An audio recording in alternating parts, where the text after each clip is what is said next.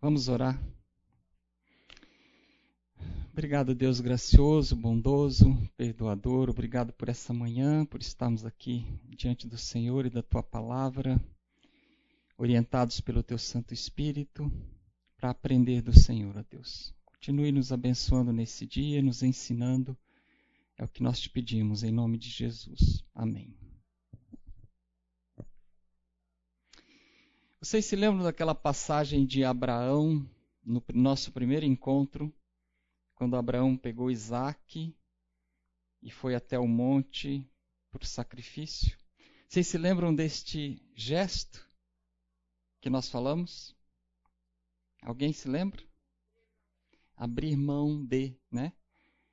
Que o casamento é um instrumento nas mãos de Deus para nos fazer é, cristãos maduros, para que nós aprendamos a abrir mão de muitas coisas em prol da honra e da glória de Deus no nosso casamento. Né?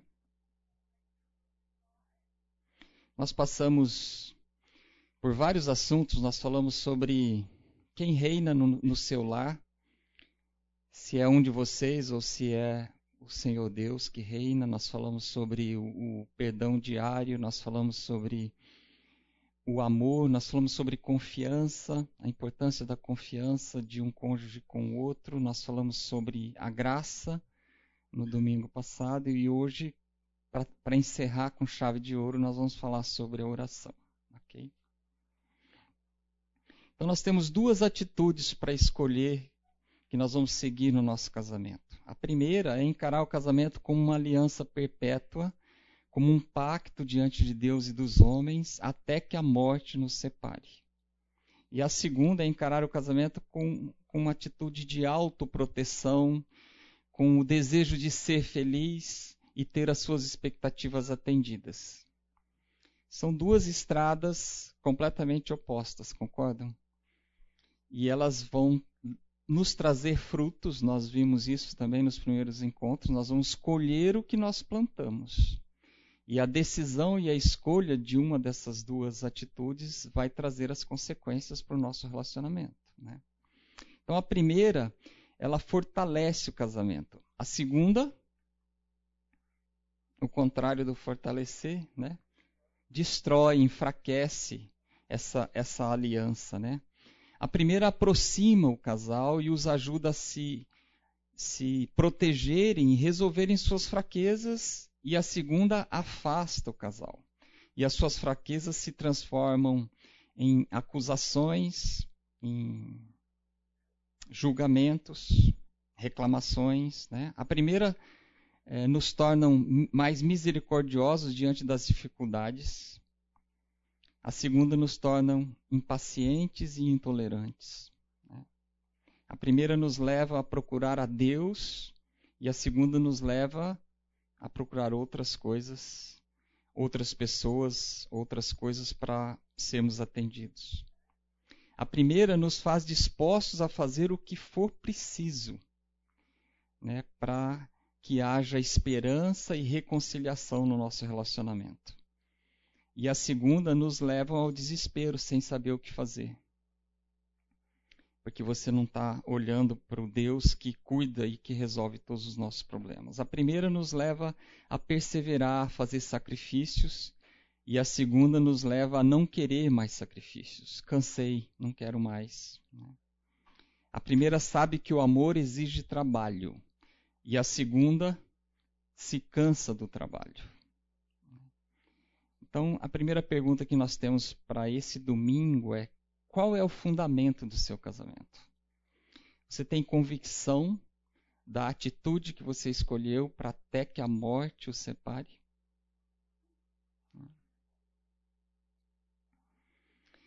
Nós temos aqui uma garantia vitalícia que nós falamos no domingo passado, que é a graça. A graça concede ao casamento uma garantia vitalícia. Né?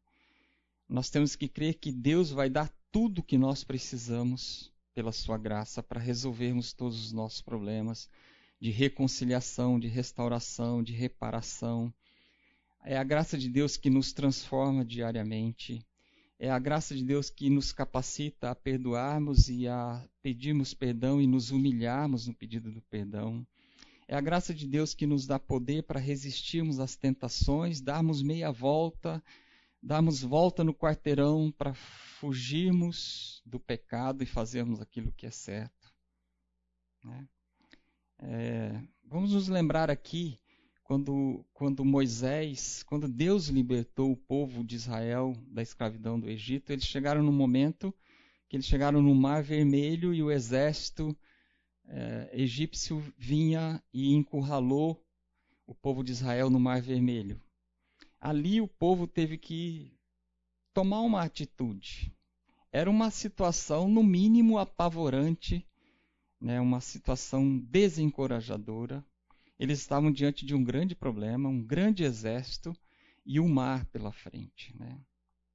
Então, diante de uma situação assim, eles teriam duas opções. A primeira é desistir. Há saída, a melhor coisa é largar tudo e sair correndo, né? Vamos correr um pouco para baixo, um pouco para cima, porque todos nós vamos morrer mesmo.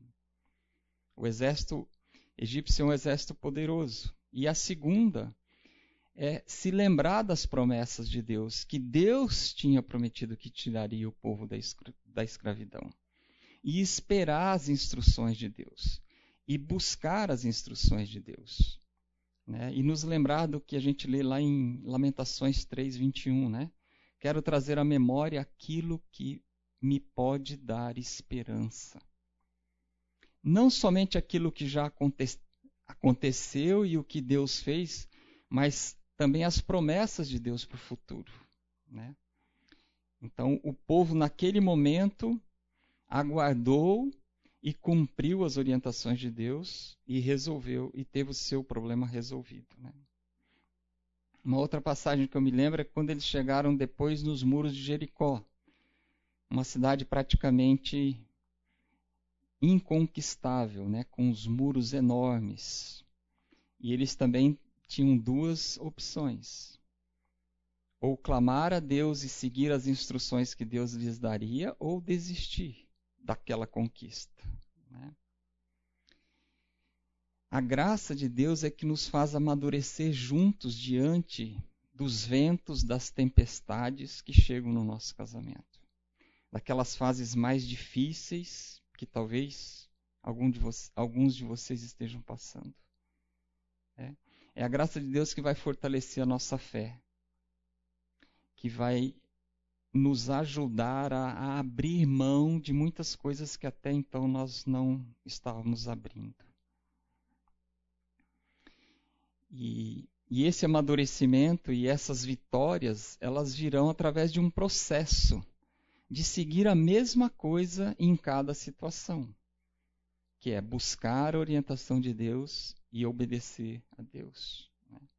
Então, a nossa expectativa é que que o, o nosso casamento, e a gente orou hoje de manhã por vocês, que o nosso casamento é, seja amadurecido ne, nesse ambiente que nós vimos aqui.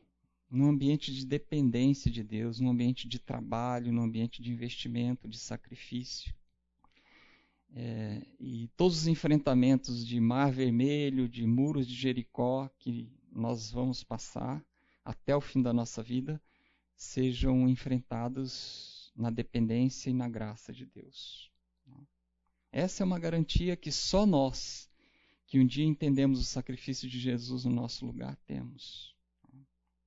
Não existe lugar para o medo, não existe lugar para o desespero, porque Deus está conosco. Onde que as coisas muitas vezes dão errado? Primeiro, nós temos que aceitar que nenhum casamento está seguro. Né? Nós já vivemos a eternidade aqui na Terra, a partir do momento que nós recebemos o Espírito Santo. Mas desse lado da, de cá, ainda existem problemas e tentações diárias e ameaças diárias para o nosso casamento. Outro dia eu e a Elane estávamos assistindo um filme onde o homem tinha adulterado. E trazendo para a vida real a reação dele é, era digna de, de dó, de misericórdia. Um momento de vergonha diante da esposa, admitindo o seu erro. E a pergunta dela, mas por quê? Por que um homem que tem uma esposa de Deus, uma auxiliadora idônea, uma companheira, que fez um voto diante de Deus, de seus familiares, dos seus amigos, de amá-la, de ser fiel, por que esse homem comete o ato do adultério? E a pergunta dela era por quê? E ele não sabia dizer por quê. Ah, foi uma tentação. A gente estava o tempo todo juntos lá no trabalho e aconteceu. Então, essas tentações diárias fazem com que nós vivamos até o fim da nossa vida atentos. Atentos às raposinhas que querem entrar no nosso galinheiro. Né? Atentos aos inimigos que querem destruir o nosso relacionamento.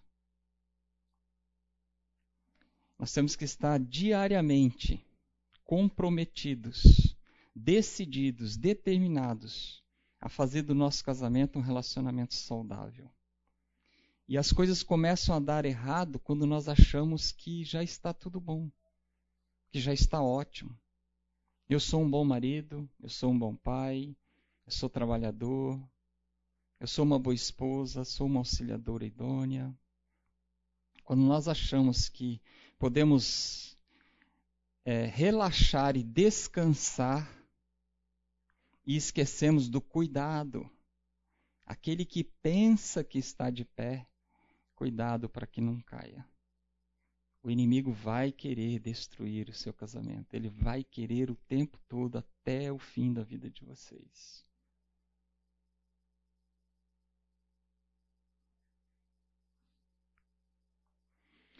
Que, que significa a expressão, talvez os casais mais jovens aí, né? Ficar na boa. A gente ouve de vez em quando, né? Tô de boa. O que, que significa ficar de boa?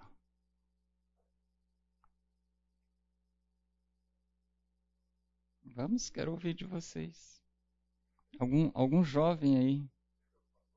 Sem preocupações. Não ligar para nada. Uhum. Não tô afim de nada. Vou ficar por aqui. Oi? Tá bom do jeito que tá. Uhum. Deixa a vida me levar. Então, a gente começa a ficar na boa, por exemplo, quando a gente compra um carro novo, né? Você mantém ele limpinho, aquele cheirinho de novo, né? Leva nas revisões. E à medida que os anos vão se passando, você pode, no meu caso, eu fico descuidado. Lá em casa, quem gosta de carro é a minha esposa. Então, eu fico. Ontem mesmo ela estava olhando um carro, falei: que carro é esse? Eu nem sei que carro é esse. Aí ela falou que carro era. Aí ela olhava, olhava, olhava. Esse aqui é manual, não é, não é automático, mas está inteirinho, tá. Né? Aí eu virei para ela e falei assim: Você está procurando carro para comprar? Não estou sabendo, a gente acabou de comprar um carro para você, né? Não, não estou não, só estou olhando. Aí ela falou: Olha, vou te lembrar das coisas que eu gosto de olhar: carro, né? planta de apartamentos e de casas, porque ela fez um pouco curso de arquitetura, infelizmente acabou parando. Mas ela adora ficar mudando as plantas dos lançamentos das grandes construtoras, ela sempre tem melhora uma porta, melhora um, alguma coisa, ela melhora no projeto, né? Então eu acho que eu poderia até ganhar dinheiro com isso, né? Eu não estou sabendo explorar isso. Aí ela falou é, receitas. Ela está sempre lá como como é que é a chefe lá, meu amor, o nome dela? Rita Lobo, vocês devem conhecer, né? Está sempre lá com, com a Rita Lobo embaixo do braço, no celular. Então ela começou a me lembrar, olha, eu gosto de carro, é uma das coisas. Então, às vezes, né, no meu caso, depois de nem um ano, eu já não estou mais sentindo o cheiro de novo. Ela já fala, você não vai mandar lavar o carro, né? Então, Mas a gente vai ficando nessa, caindo nessa letargia visual. Você de pendura um quadro novo e aí você fica olhando aquele quadro, né? Que lindo, que bonito. Depois você já nem enxerga mais o quadro, né? É, ou então o caminho que você faz para ir para o trabalho. No início você fica atento, né? Depois você nem percebe mais as coisas que mudaram. Você vai no automático, passa o sinal verde, não, passa o sinal verde sem, sem perceber. Você não percebe o que aconteceu de mudança. Você entra nessa letargia, né? Você você deixa de se dar conta das bênçãos que Deus tem te dado no casamento, da pessoa que está do seu lado, que é a sua companheira, seu seu esposo, que é uma bênção que te ajuda, que e você para de sentir gratidão e de demonstrar essa gratidão a Deus e de ficar atento para as coisas pequenas. E você começa a permitir que outras coisas pequenas comecem a acontecer e você começa a tolerar e começa a fazer e a dizer coisas que você antes não fazia e não dizia, né? Então, a nossa segunda pergunta para hoje, já que o curso se encerra hoje, então eu vou encher vocês de perguntas. O tema do curso é o casamento na prática, né? Então, a segunda pergunta é: existem indícios em seu casamento de que você esteja vivendo com olhos preguiçosos? Você já louvou a Deus hoje pela vida do seu cônjuge, dos seus filhos? por tudo que Ele tem te dado. Ficar na boa também é ter inconsistência nos hábitos e é a preguiça. Então a gente se afasta daquele, daquela comunicação benéfica que a gente viu. É, a gente começa a dizer coisas que não dizia antes, a gente começa a falhar em coisas que a gente fazia questão de não falhar, a gente começa a não conceder o perdão, e agir com indiferença, guardando mágoas. E a preguiça talvez seja o maior inimigo de um bom casamento, porque um bom casamento exige trabalho diário para mantê-lo saudável. Né? Então, na, na, na, na nossa preguiça, a gente começa a se proteger um do outro a gente começa, por meio de outras ocupações, a gente começa a achar outras coisas para fazer, às vezes diversão, às vezes atividade física.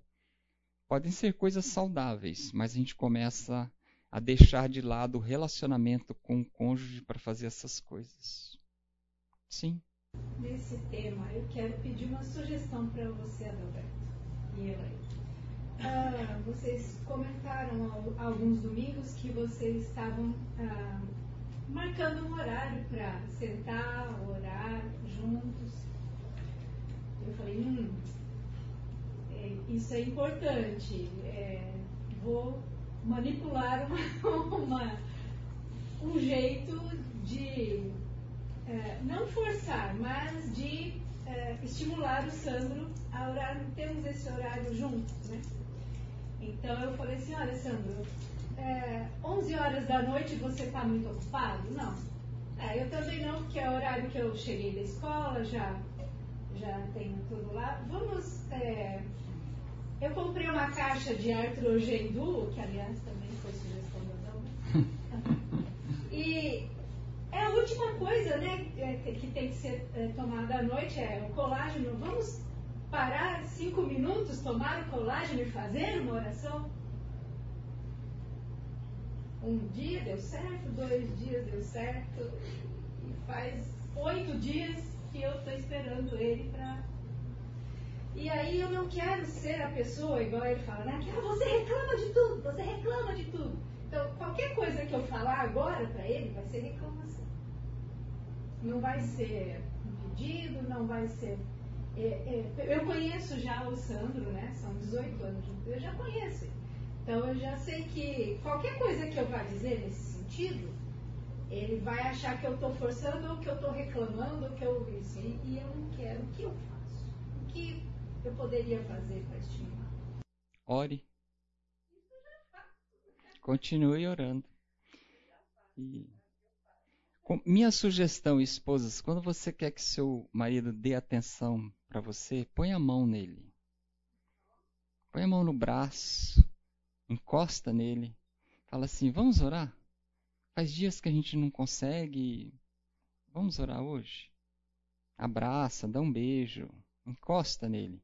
Quando você encosta nele, ele fala: opa, aqui tem comunhão, aqui tem respeito. Ela não está falando de longe, ela está chegando perto. O homem precisa disso. Então, oi? Eu só queria perguntar para ela se você também desistiu ou você tem feito às 11 horas. Sim. Porque lá em casa funciona, às vezes, quando o Samuel desiste de algum projeto, eu, eu persisto e ele enxerga. É que eu E par- volta. Sim, sim, eu participo de, de vários momentos de oração. Agora, depois da pandemia, eu adquiri o hábito, eu ponho até relógio para despertar para participar com alguns irmãos da igreja online. Então, eu já tenho um hábito. Eu, para mim é tranquilo, mais um dia, né? Vai ser legal, ter mais um horário, né? Então, eu, eu tenho sim, eu, eu, eu continuo com o meu hábito. Todos nós vamos ter sempre um ponto ou outro. Se, eu- se a gente for pedir para o Sandro vir aqui e falar assim, fale alguma coisa que mostre talvez inconsistência de hábitos da Lígia. Se eu pedir para a Elaine falar, qualquer, qualquer um, se eu pedir para vocês falarem, vai existir. né? Então aí entra, nós estamos dispostos a ter consistência e, e investir e trabalhar para o nosso casamento. Então vamos continuar. Se você acha que é um projeto que vai fazer bem para o relacionamento de, de vocês, não desista. Não reclame, não acuse, não aponte o dedo, mas não desista. Né? A impaciência. Deus quer que o, o casamento seja um instrumento nas mãos dele para nos socorrer, para transformar a nossa vida, para tirar-nos da escravidão do nosso ego. Né? Então, é, o alvo de Deus é transformar o nosso coração usando o casamento. Depois, quando vem os filhos, é usando os filhos. Né? Eu acho que a gente entende completamente o Evangelho de Deus parcialmente quando a gente casa e completamente quando vem os filhos. Né? Então, o alvo é, dele é a nossa santidade, é nós sermos cada vez mais parecidos com o Senhor Jesus. E Pedro fala lá em 2 Pedro, capítulo 1, versículo 4, ele fala, pelas quais nos têm sido doadas as suas preciosas e muito grandes promessas, para que por elas vos torneis coparticipantes da natureza divina. Nós temos que crer nas promessas de Deus, no amor dele, no interesse dele, nas nossas vidas, para que nós sejamos uma bênção na vida do nosso cônjuge. E entrando no nosso assunto de hoje, então, a importância de estarmos sempre de olhos bem abertos e de joelhos. Né? O poder transformador da oração. Então, a oração, primeiro nós temos que entender que ela não faz nenhum sentido se duas coisas forem verdades na nossa vida e nós aceitarmos isso. Primeiro, que as nossas vidas não pertencem a nós mesmos. Né? Lembrando lá de Romanos 11:36, é, porque dele, por meio dele, para ele são todas as coisas. Glória, pois, a ele eternamente. E a segunda coisa é que, por causa do pecado, nós somos carentes em todos os sentidos. Nós não fomos feitos para viver de forma independente de Deus. Nós não vamos a lugar nenhum independentes de Deus. Né? Por quê? Porque na, na nossa natureza divina nós desejamos o que não deveríamos desejar. Nós falamos o que não deveríamos falar. Nós agimos de uma maneira que não deveríamos agir. Nós precisamos de ajuda, nós precisamos ser socorridos por Deus. Nós precisamos da sabedoria, nós precisamos da força de Deus. E o Senhor Jesus, ele não está do nosso lado. Concordam? Ele está em nós. O Espírito Santo habita dentro de nós. Ele vive em nós. Ele é o nosso conselheiro. Ele é o nosso protetor, ele é o nosso advogado, ele é o nosso professor, nosso guia, nosso amigo, nosso irmão mais velho. Nele nós vivemos, nos movemos e existimos. Né? Em Atos 17, 28, Paulo fala isso. Pois nele vivemos e nos movemos e existimos. Por isso nós temos que ir até ele em oração. Hebreus 4,16 fala do trono né, de Deus. Fala, acheguemo-nos, portanto, confiadamente ao trono de graça e misericórdia, a fim de recebermos misericórdia pelos pecados que nós cometemos e acharmos graça para o momento oportuno. Mas a oração ela faz algo mais. Ela nos lembra da realidade do nosso casamento momento após momento, a realidade do nosso casamento é um vai e vai constante entre pecado e graça. Vocês concordam? No momento, estamos pecando, estamos nos espinhando, estamos. Está saindo. Às vezes a gente usa esse termo lá em casa, está tá dando choque. A gente não sabe por que está dando choque. Tá? A gente não está se bicando. O que está acontecendo? É, identificar isso. Então, é, é, esse vai e vem constante. Um momento está bom, outro, no outro momento não está bom. Né? Aí entra a oração. Né? O pecado é o motivo de todas as dificuldades no nosso casamento. E a graça é a única esperança confiável para a nossa capacidade de lidar com o pecado e com essas dificuldades. Né? Então, quando a gente olha para um casamento que está passando por dificuldades, não, não aconteceu uma explosão e ele entrou em dificuldades. Não. Ele vem sendo corroído lentamente, passo a passo, ato a ato, dia após dia. Ele vem sendo corroído. E aí chega no momento que um é invisível para o outro, um não se importa mais com o outro, e o casamento acabou. E aquela pessoa que um dia você escolheu para ser seu companheiro, sua companheira para o resto da vida, não passa mais de alguém que vive ao seu lado, que dorme na mesma cama, que come na mesma mesa, às vezes dorme na mesma cama, às vezes come na mesma mesa, quando não já estão dormindo em quartos separados. Né? Então é a oração que nos desperta desse sono, que não nos deixa ficar nessa preguiça. Né?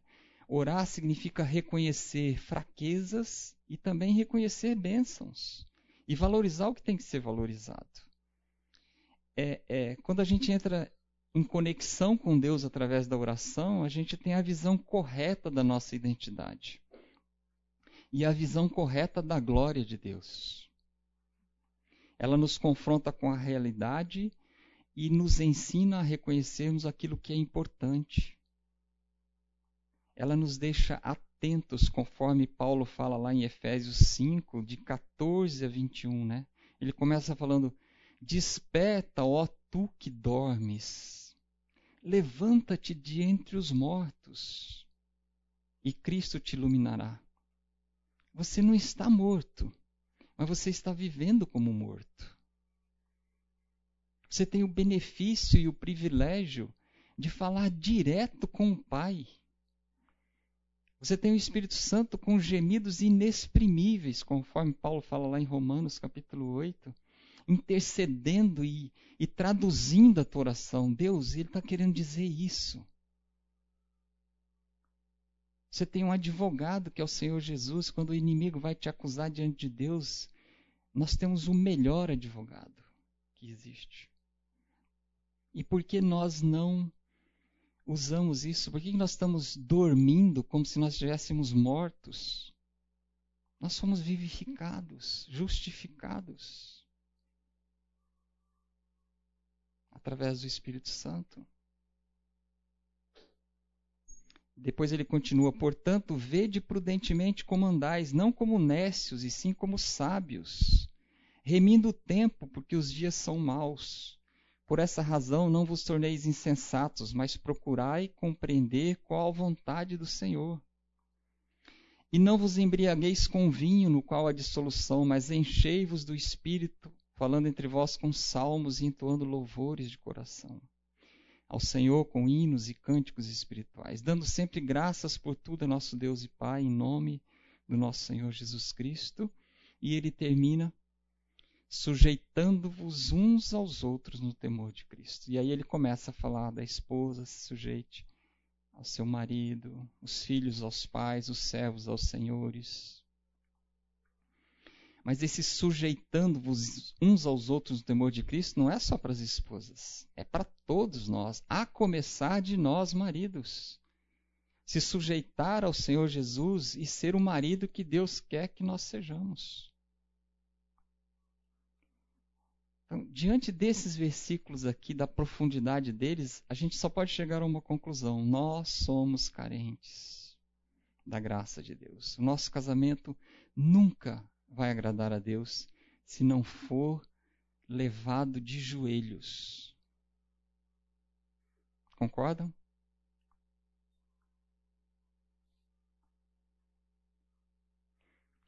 O poder e a proteção da oração matrimonial. Vamos olhar para a oração do Pai Nosso que o Senhor Jesus nos ensinou lá no Sermão do Monte, Mateus 6. Ele fala assim: Pai Nosso que estás no céu. Ele começa falando isso.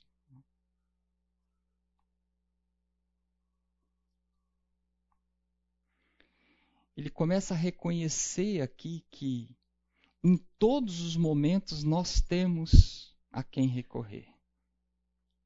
Pai nosso que estás no céu. Em qualquer momento você pode fazer essa oração, você pode fazer esse clamor diante de Deus, concordam? Senhor, me socorra. Senhor, me perdoa. Diante de um momento de tentação. Senhor, me dá domínio próprio. Senhor, me ajuda. Senhor, me livra. Senhor, faça um milagre. O Pai nosso que estás no céu, Santificado seja o teu nome, venha o teu reino, faça-se a tua vontade, assim na terra como no céu. Essa oração nos lembra que o propósito de Deus para o nosso casamento é maior do que o nosso casamento. Santificado seja o teu nome. Venha o teu reino, vem reinar aqui nesse lar. Faça-se a tua vontade. Eu quero fazer aquilo que o Senhor quer que eu faça. Né? Então, quando não houver um reino maior, que é o reino de Deus, vai haver um ou outro reino, que é o reino do marido ou é o reino da esposa. Vai haver guerra entre os propósitos, porque cada reino tem um propósito. Cada coração tem os seus pecados, tem os seus objetivos, tem as suas carências, tem as suas expectativas, né?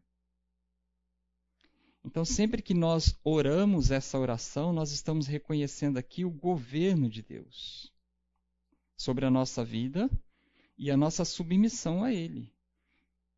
Venha o teu reino, seja feita a tua vontade. É uma, é uma oferta voluntária da nossa vida, dizendo: Senhor, a tua autoridade, vem aqui exercer a tua autoridade sobre as nossas vidas. Nós precisamos disso. A oração, então, ela é uma parte ativa de uma vida para que o reino de Deus realmente reine no nosso lar. Então, não existe um bom casamento, como não existe um bom casamento sem o reconhecimento de que nós vivemos num mundo caído, somos pecadores, precisamos perdoar e pedir perdão, nós precisamos confiar e ser confiáveis, nós precisamos amar e colocar o outro acima é, dos nossos desejos e expectativas. Nós precisamos da graça de Deus, nós precisamos da oração. Vocês concordam com isso? Agora vem mais duas perguntas. Nós temos um programa de oração na igreja de meia hora. Gente, vocês não têm ideia como meia hora é rápido não dá para dez orações serem feitas. Não dá tempo de dez orações serem feitas. Meia hora. Meia hora. Nós temos de segunda a sexta e no domingo às 17h15 aqui é, é um tempo mais longo, é de uma hora. Mas de segunda a sexta são 12 horários.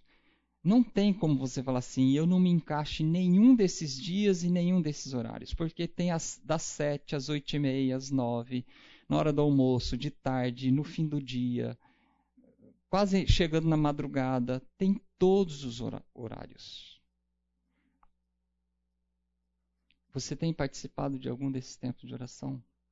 Se você crê que realmente a oração é importante. Lá nós oramos pelos casais, pelas famílias, pelo nosso país, pelos doentes, pela igreja, pela conversão das pessoas. Você faz parte desse projeto, você escolheu um. Não precisamos ser fariseus, né? Não. Eu estou aqui todos os dias e vou estar até o final do ano, todas as semanas. Deus não quer isso de você. Deus quer que você vá lá e fale, Senhor, uma vez por semana eu quero estar aqui com. Normalmente é cinco, seis pessoas que participam do tempo. Eu quero orar com esses irmãos e ali nasce comunhão. A Lígia tem estado em vários desses momentos. Sexta-feira, às sete horas da manhã, eu participo de um e ela está toda sexta-feira lá conosco. E eu sei que ela está em outros também. Então a pergunta é: você tem estado nesses momentos de oração? A igreja está orando. Mas infelizmente nós falamos que a oração é importante, mas nós não acreditamos que ela é importante. Porque se nós acreditássemos, nós estaríamos orando. Então a primeira pergunta é essa: você tem orado com a tua igreja? Online. Tudo online. Você entra lá no site da igreja, em sua presença, clica, abre a tela, alguém autoriza, você entra na sala e vamos orar. Tem gente que aparece lá descabelado, tira a câmera, só dá bom dia, tira a câmera, fica só com o som. Mas ora. Tem gente que aparece lá e não ora, mas ele precisa estar lá. Está cheio de problemas. A gente ora por ele, ele está lá. A gente ora por ele. Então é um momento que a igreja está investindo, a igreja está entendendo a importância da oração. E o, a outra pergunta é: você tem orado com o seu cônjuge? E por último, você tem orado sozinho? Você já orou hoje? Você já reconheceu a grandeza, o poder, a bondade de Deus? Você já se humilhou diante dele e pediu perdão por todos os seus pecados? Você já agradeceu a ele todas as bênçãos que ele tem te dado? Você já intercedeu pelas pessoas que você sabe que precisam de oração e você já suplicou a ele pelas suas necessidades hoje? Pode ser nessa ordem: louvor e adoração, agradecimento, confissão, intercessão e súplica. Você tem feito isso? Então, nosso objetivo é que a gente saia daqui desse curso hoje orando, orando, orando sozinho, se possível orando juntos e se possível orando com a igreja. OK? Continuando aqui então na oração do Pai Nosso, a outra afirmação que nós lemos é: perdoa-nos as nossas dívidas, assim como nós temos perdoado os nossos devedores. A oração nos chama a celebrar esse perdão vertical e nos prepararmos com bondade, misericórdia, graça, para exercermos o perdão na horizontal, né? Ou então pedir perdão a Deus e depois nos humilharmos diante do, do nosso cônjuge e pedir perdão pelos nossos pecados. Então, a oração nos confronta a fazer isso. Não nos deixe cair em tentação, mas livra-nos do mal. Ela nos lembra que as nossas maiores dificuldades matrimoniais encontram dentro do cair em tentação, né? Não nos deixe cair em tentação.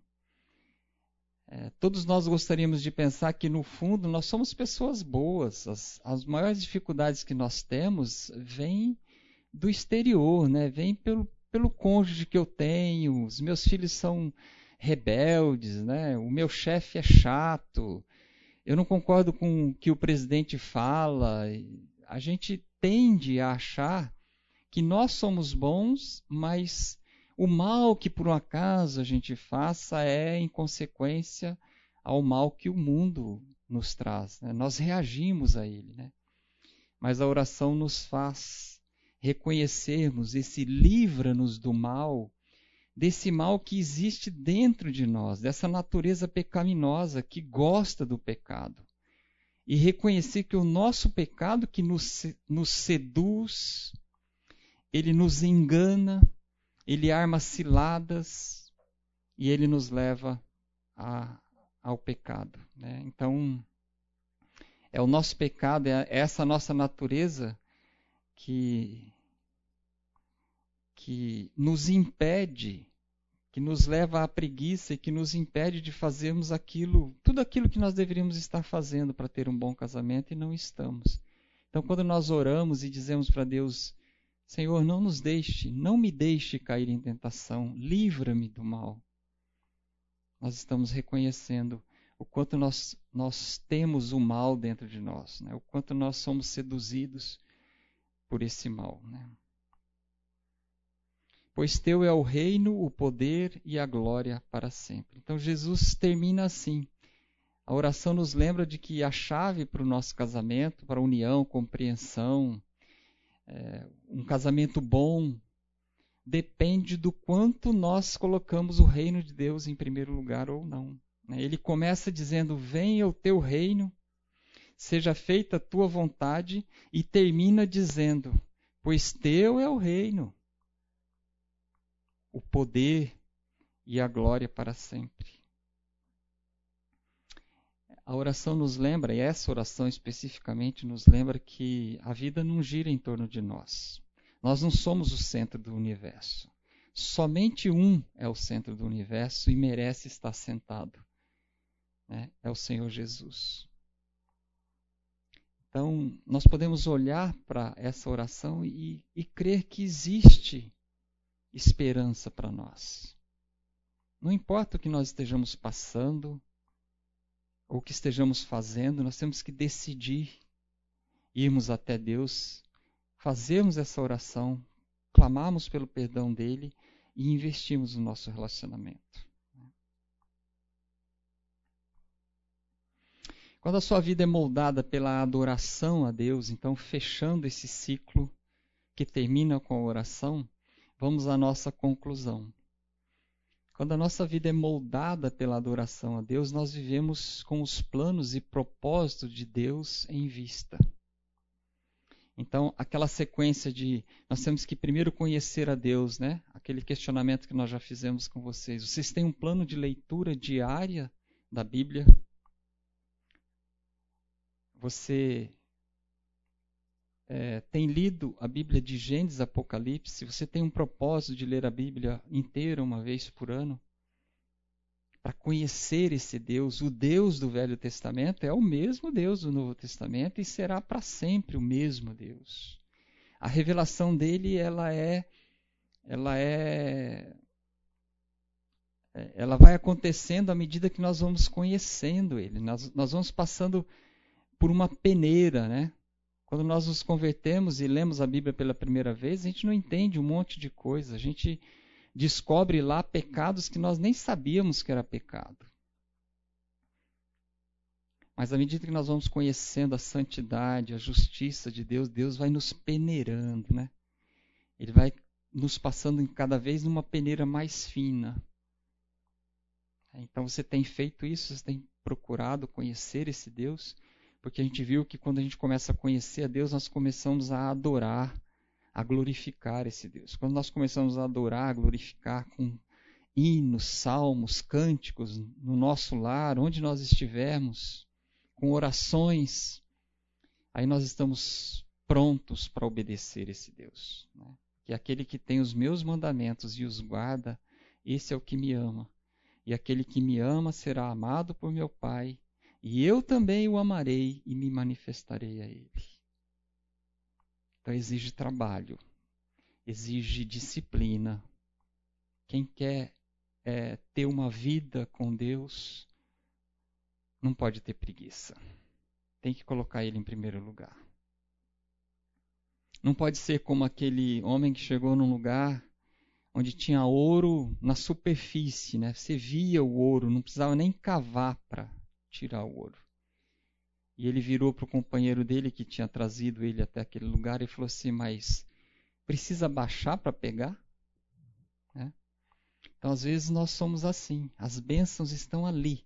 Mas a gente está falando assim para Deus: Mas tem que abaixar para pegar? Nós não queremos fazer a nossa parte. Né? Vamos abrir nossas Bíblias em Colossenses, capítulo 3. A partir do versículo 1. Viver com os planos e propósitos de Deus em vista. Paulo fala um pouquinho para nós sobre isso. Portanto, se fostes ressuscitados juntamente com Cristo, buscais as coisas lá do alto, onde Cristo vive, assentado à direita de Deus. Pensai nas coisas lá do alto, não, não nas que são aqui da terra, porque morrestes e a vossa vida está oculta juntamente com Cristo em Deus. Quando Cristo, que é a nossa vida, se manifestar, então nós também, então vós também sereis manifestados com ele em glória.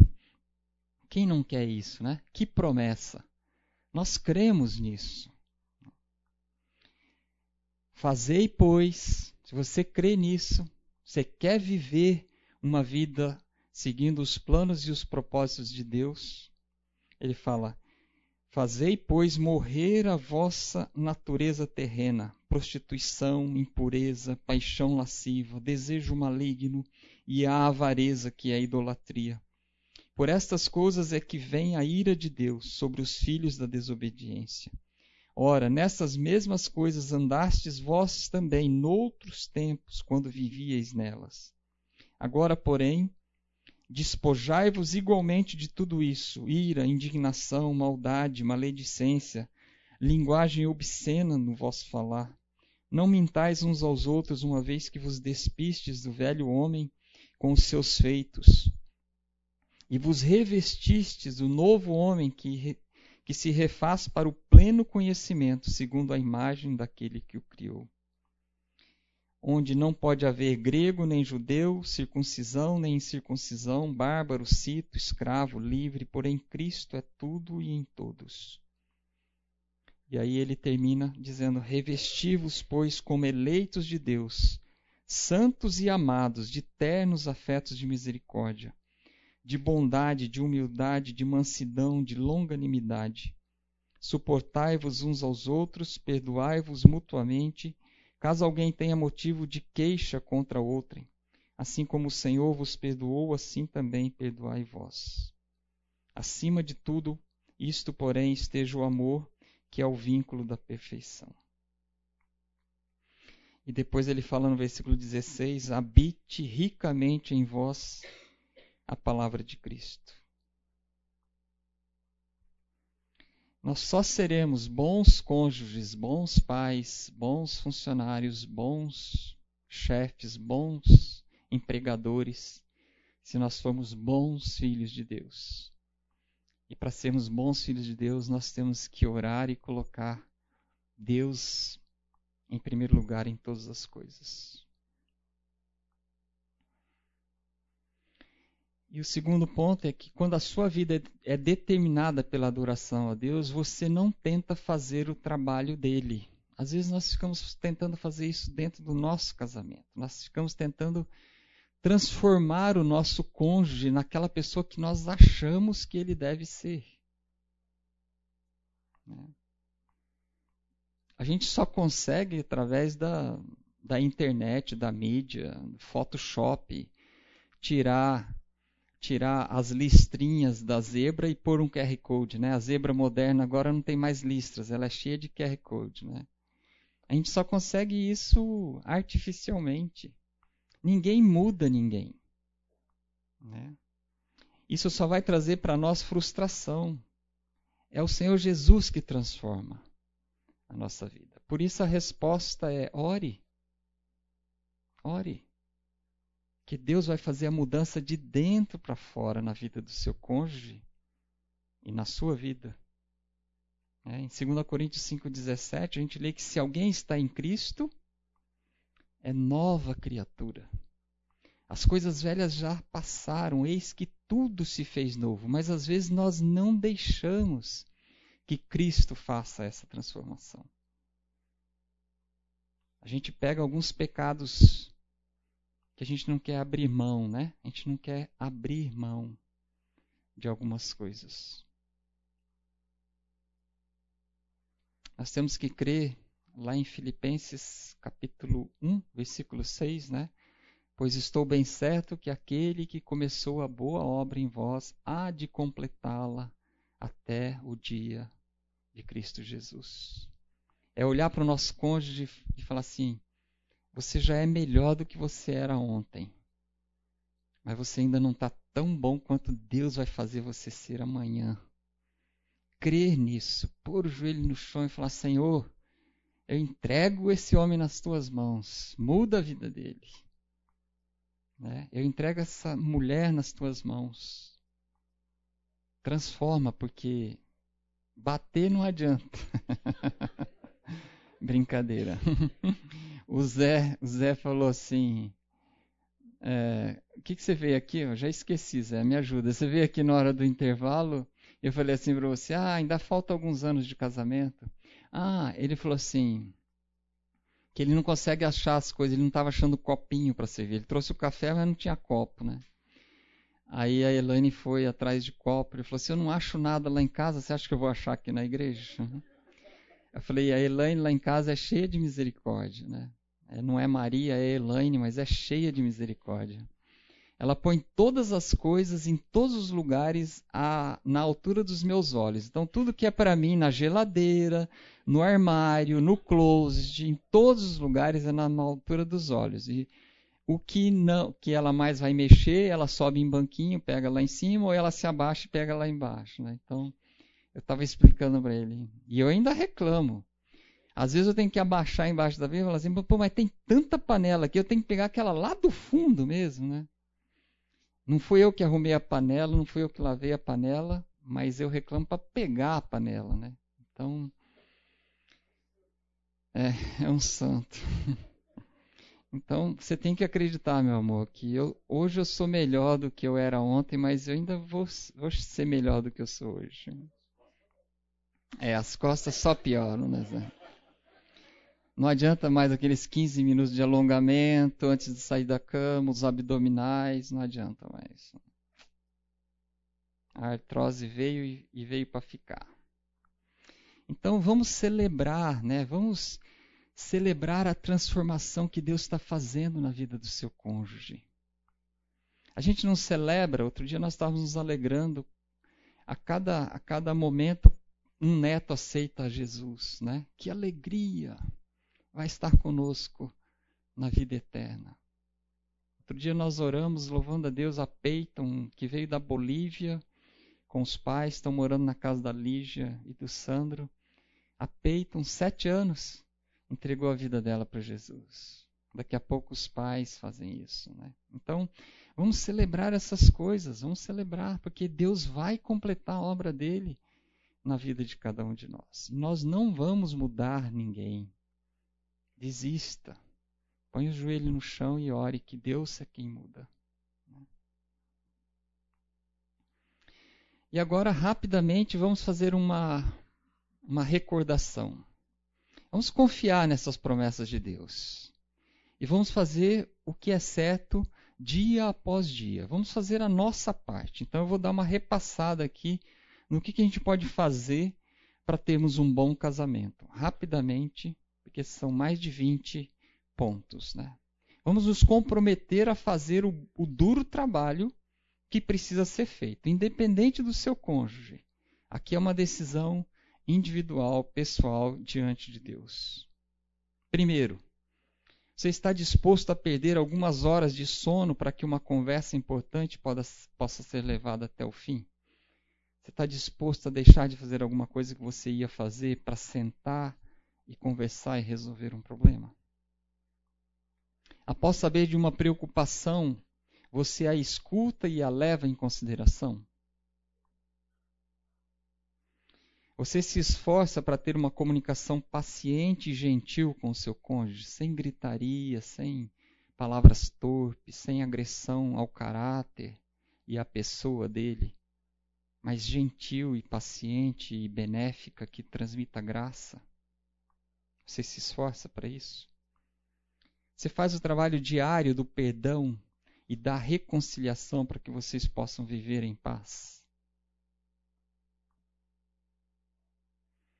Você lida com as diferenças conjugais de modo que comunique apreço e respeito.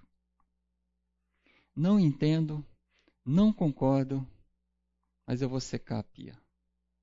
Né? Você faz isso, né?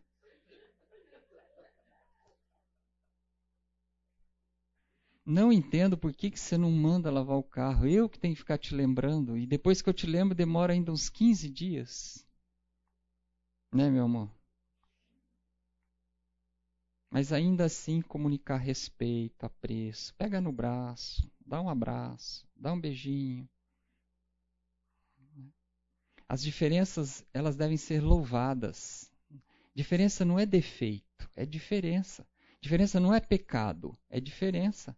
Na diferença não existe certo e errado, é diferença.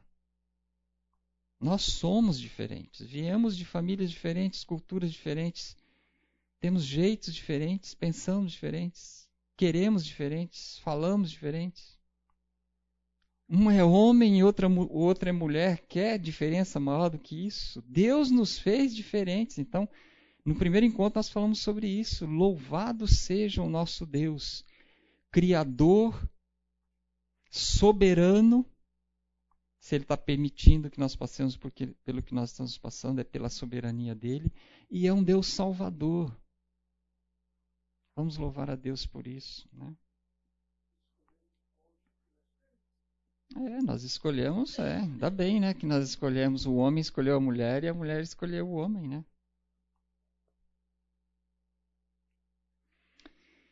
Reservar tempo para desfrutar da intimidade física e da e da amizade. A intimidade física não é só fazer sexo. É intimidade física. É se tocar, é dar um beijo, é dar um beijo na hora que sai, dar um beijo na hora que volta. Tem esposa fazendo assim. É trazer uma rosa quando volta para casa, né? É não se esquecer disso, é investir nisso. Essa responsabilidade não é da esposa, é do marido. Criar um clima romântico dentro de casa é responsabilidade nossa, maridos. Não é o natural. Tem homem aqui que eu conheço que está aqui nessa sala, que esquece o aniversário de casamento. Às vezes esquece o dia dos namorados. Eu não vou apontar o dedo, não vou falar quem é. Mas vocês sabem que tem. É. Senão depois vou ter que apagar. E eu tenho que ser digno de confiança desse, desse amigo. e manda um WhatsApp bem cedinho, né? Lembra que hoje é dia dos namorados. Vai comprar orquídea. Então é responsabilidade nossa, porque amar a sua esposa como Cristo ama a sua igreja é manter o seu lar num clima de romantismo. Elas precisam disso, senão não estaria escrito na Bíblia para nós fazermos isso. Nós, nós, homens, podemos passar o ano inteiro sem a esposa falar eu te amo. Tudo bem. Não tem problema. Nós não ficamos carentes por isso. Mas ela tem que demonstrar que ela nos respeita. Isso nós precisamos. Se ela não demonstrar respeito, incentivo, né? Aí nós ficamos carentes. Mas elas precisam de amor. E orquídea, flores, rosas, WhatsApps. Levar para jantar fora na sexta-feira, né? À noite, não na hora do almoço. Gasta um pouquinho mais. Nós somos responsáveis por isso. Né? Então, a intimidade física não é só o relacionamento sexual. A amizade, elas precisam é, entender e, e ver que nós somos os melhores amigos. Não é a mãe, não é a irmã, não é uma amiga da igreja. É o seu marido.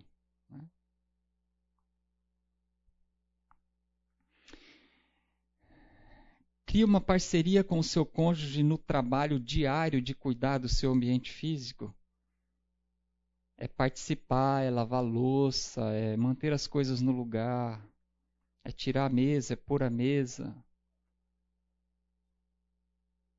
Hoje os casais jovens fazem isso muito mais, né? Eu olho aqui, para quem tem mais de 50, é mais difícil.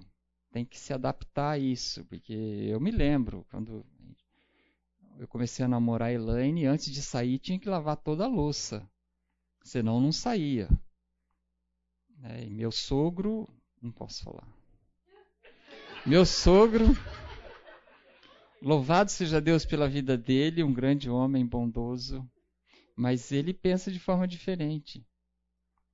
Né? A gente vê os homens mais antigos não fazem algumas coisas que os jovens hoje fazem com, de forma muito natural. Se bem que tem avós que fazem, né? Eu tenho um amigo que ele se tornou avô agora e, e quando o netinho passa o dia com eles lá, quem troca de fralda é ele, não é ela, não é a avó, é o vô. É uma coisa nojenta, fede. Então ele falou: não, então eu faço, tudo bem. Então é um ato de amor, né, para com a esposa. É uma demonstração de amor. Né? Nunca para de conquistar o seu cônjuge com romantismo. Nós temos que investir isso.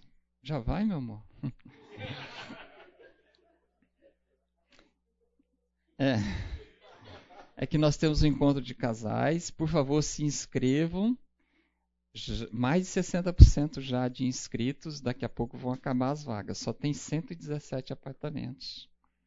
Então, quem ainda não conversou sobre isso, conversem, decidam. Se tem algum problema financeiro, falem comigo. Nós estamos procurando é, doadores para ajudar quem está com problema na área de finanças, tá bom? Então ela vai para lá para tirar dúvidas. A gente fica depois do culto lá no balcão. Não permite que o sol se ponha sobre um momento de mágoa, desentendimento ou raiva, no sentido de acerte o mais rápido possível isso. Perdoe, peça perdão. Procura meios para encorajar e desenvolver sua comunhão espiritual aquilo que a Lígia falou, orar juntos uma vez por dia. O que, que a sua esposa está lendo? Eu e Elaine temos muita liberdade com relação a isso. Ela tem a senha do meu celular, eu tenho do celular dela, ela tem do meu computador, eu tenho do laptop dela. Às vezes a gente passa, o que, você está vendo aí? O que, que é isso? Entendeu? Nós temos que cuidar um do outro. E principalmente nós, maridos, temos que cuidar das nossas esposas, porque nós vamos responder para Deus pela espiritualidade delas. A nota que elas têm hoje diante de Deus é a nossa nota. Se você acha que a sua esposa tem uma nota ruim diante de Deus, saiba que você não tem outra nota diante de Deus. A nota dela é a sua também. Você é responsável pela espiritualidade dela. Então, se ela não lê a Bíblia todos os dias, você está lendo para ser exemplo para ela? Você está orando por ela? Você está sugerindo para ela alguma leitura? Se ela não leu um bom livro em alguma área que ela tem dificuldade, você pesquisou, você já sugeriu, você comprou o livro, deu de presente para ela? Se você acha que ela precisa fazer discipulado, você já foi atrás? Tem alguém que possa discipulá-la? Você já a convidou para ser discipulada? Se você acha que ela deve fazer CTL, se você acha que ela deve fazer algum curso da igreja específico, você foi atrás, convidou, você, você vai junto com ela? Ah, é no teu horário de futebol? Você está disposto a abrir mão do futebol e ir junto com ela, fazer o curso com ela? Então, nós somos responsáveis espiritualmente pelas nossas esposas. Agora, para cuidar espiritualmente da sua esposa, você tem que estar bem e ser exemplo para ela. Às vezes a gente vê o homem falando de boca cheia, né? Minha esposa sabe muito mais da Bíblia do que eu. Me desculpe. Mas acho que você devia ficar quietinho e começar a ler a Bíblia mais rapidamente, estudar mais a palavra de Deus e nunca mais falar isso. Porque o homem não está jogado na sarjeta e sendo é, denegrido na mídia porque a mídia escolheu fazer isso. Não, porque Satanás escolheu fazer isso. Ele quer destruir a figura do homem como líder, a figura do homem como aquele que ama, que cuida, que protege, que supre, que provê, que intercede, que ora. Satanás quer destruir o homem. Ele quer destruir, porque se ele destruir a liderança do homem, ele destruiu a família. Deus não criou a mulher para liderar. Se tivesse criado, estaria escrito na palavra de Deus para ela liderar. Ela quer ser liderada por um homem espiritual, por um homem que tema a Deus, que seja exemplo para ela, que seja um bom marido, um bom pai, um bom cristão. Ela quer se orgulhar disso. Se compromete diariamente a ignorar ofensas menores, né? Vamos brigar pelo que vale a pena. Né? A gente já falou sobre isso. Evitar conflitos sobre coisas que não são importantes. Às vezes você acha que é importante. Aí você começa a pensar assim, mas espera aí, eu vivo sem isso. Ou eu convivo com isso. É possível. Tem coisa mais importante do que isso. Se você começar a abrir mão, e dali a pouco você percebe que aquilo não te perturba mais. Encoraja e apoia o seu cônjuge em áreas de interesse que vocês não compartilham. Aquilo que a gente já falou também. Ir num restaurante que você não gosta de ir, assistir um filme que você não prefere que seja aquele filme, ir passear no shopping, olhar vitrine, nas férias ir para a praia ou ir para o campo. Tem tantas coisas que a gente tem que abrir mão e compartilhar, coisas que a gente não gosta de fazer. Mas a gente faz pelo outro para fazer o outro feliz. Né? Está disposto a fazer os sacrifícios necessários para garantir que o seu casamento seja tratado de modo prioritário? Em todas as áreas. Procura diariamente, por meios verbais e não verbais, comunicar o seu amor. Essa é para nós, maridos. Não foge de uma conversa até que vocês tenham chegado à união e ao entendimento. Essa também é para nós, maridos. Como nós fugimos de um confronto, né? A gente já falou sobre isso também. Alguns vão para o bar, outros vão para o esporte, outros vão para a academia, outros vão para o trabalho. Alguns saem sem bater a porta, outros saem batendo a porta. Alguns levantam a voz, outros não. Enfrentar as conversas. Sentar e conversar. Acho que eu contei para vocês daquele amigo que criou a poltrona da conversa, né, na sala de televisão. Então ele comprou uma poltrona para ele, né? E ele senta na poltrona antes de ligar a televisão para assistir qualquer coisa. Pode ser o jogo de futebol, do time dele, qualquer coisa. O tempo é para a esposa. Tem alguma coisa que você gostaria que nós conversássemos antes de eu ligar a televisão? Que mau exemplo esse cara está dando para gente. Não. Que bom exemplo ele está dando para gente, né? Se ela falar, não, tudo bem. E muitas vezes tem alguma coisa, mas ela pode deixar para depois, porque vai começar o jogo né, do meu Corinthians, que perdeu de 3 a 0 para Palmeiras ontem. E ela deixa, por misericórdia. Né?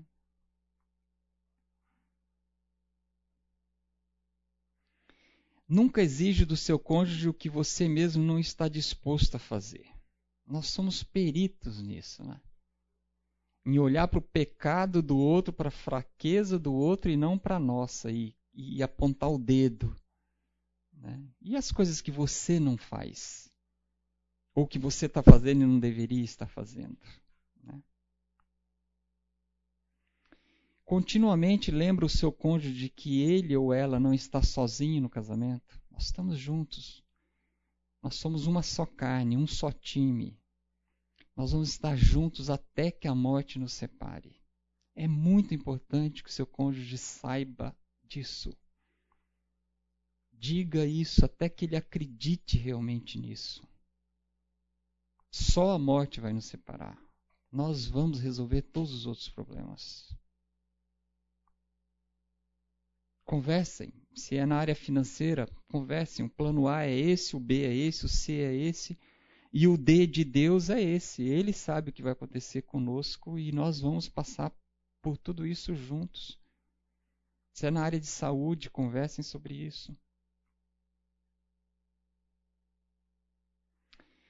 Faz coisas que normalmente não faria porque ela simplesmente deixa o seu cônjuge feliz.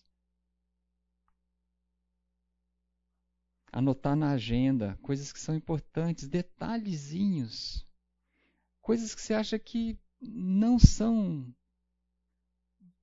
importantes para você, mas são muito importantes. Pô, você lembrou? Achei que você nem fosse fazer.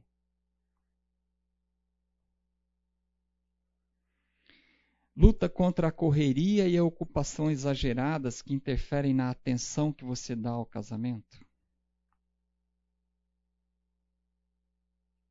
Homens trabalhando demais.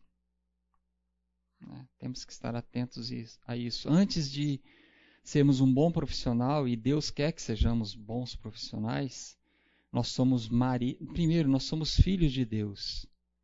E as coisas de Deus devem estar em primeiro lugar. Segundo, nós somos marido de alguém que está em casa, sozinha. E em terceiro, normalmente nós somos pais de crianças que estão em casa também esperando pelo pai.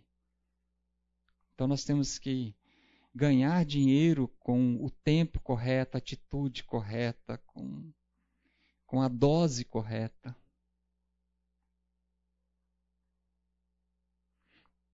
Está disposto a sacrificar atividades e diversões pessoais para o bem do seu casamento?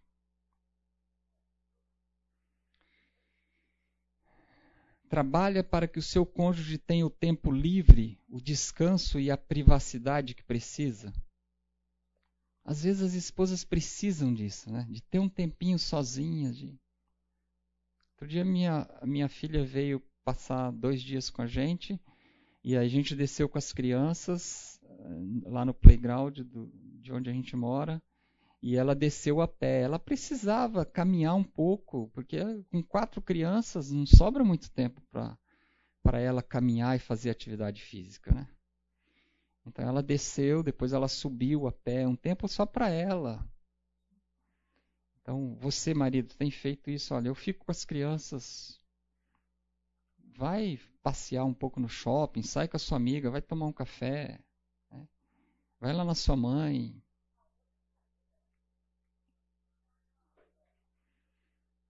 trabalha para construir relacionamentos de amor e de respeito com a sua família? Nós homens somos muito de ficar em casa, acomodados, né? Se a gente tiver paz, comida e sexo, tá tudo bem, não precisa de mais ninguém, né? Nós somos é, muitas vezes, na maioria das vezes, pacatos, quietos, não querem sair de casa. Cada vez com a idade isso vai se acentuando mais ainda. Né? Então nós temos que estar atentos a isso, a abrir mão disso e trazer os filhos, os netos. Eu estou passando por isso, a gente tem que programar, porque senão eu me basto com a Elaine, não preciso. Eu não preciso da casa cheia de amigos e nem de parentes. Mas a gente perde com isso, porque os parentes fazem parte da nossa vida e os amigos fazem parte da nossa vida. Né? E por último, não deixa de trabalhar até que seu casamento seja tudo aquilo que Deus quer que ele seja. Então, que nós saiamos daqui com esperança, com determinação, dispostos a sermos disciplinados a investir no nosso relacionamento. Para que o nosso relacionamento glorifique a Deus. Vamos orar. Obrigado, Senhor, porque na tua palavra nós encontramos orientação, porque ela é luz para o nosso caminho, ela é lâmpada para os nossos pés. Nela nós encontramos a tua vontade. Capacita-nos, ó Deus, a fazermos a tua vontade, a te agradarmos em todas as coisas. É o que nós te pedimos, em nome de Jesus. Amém.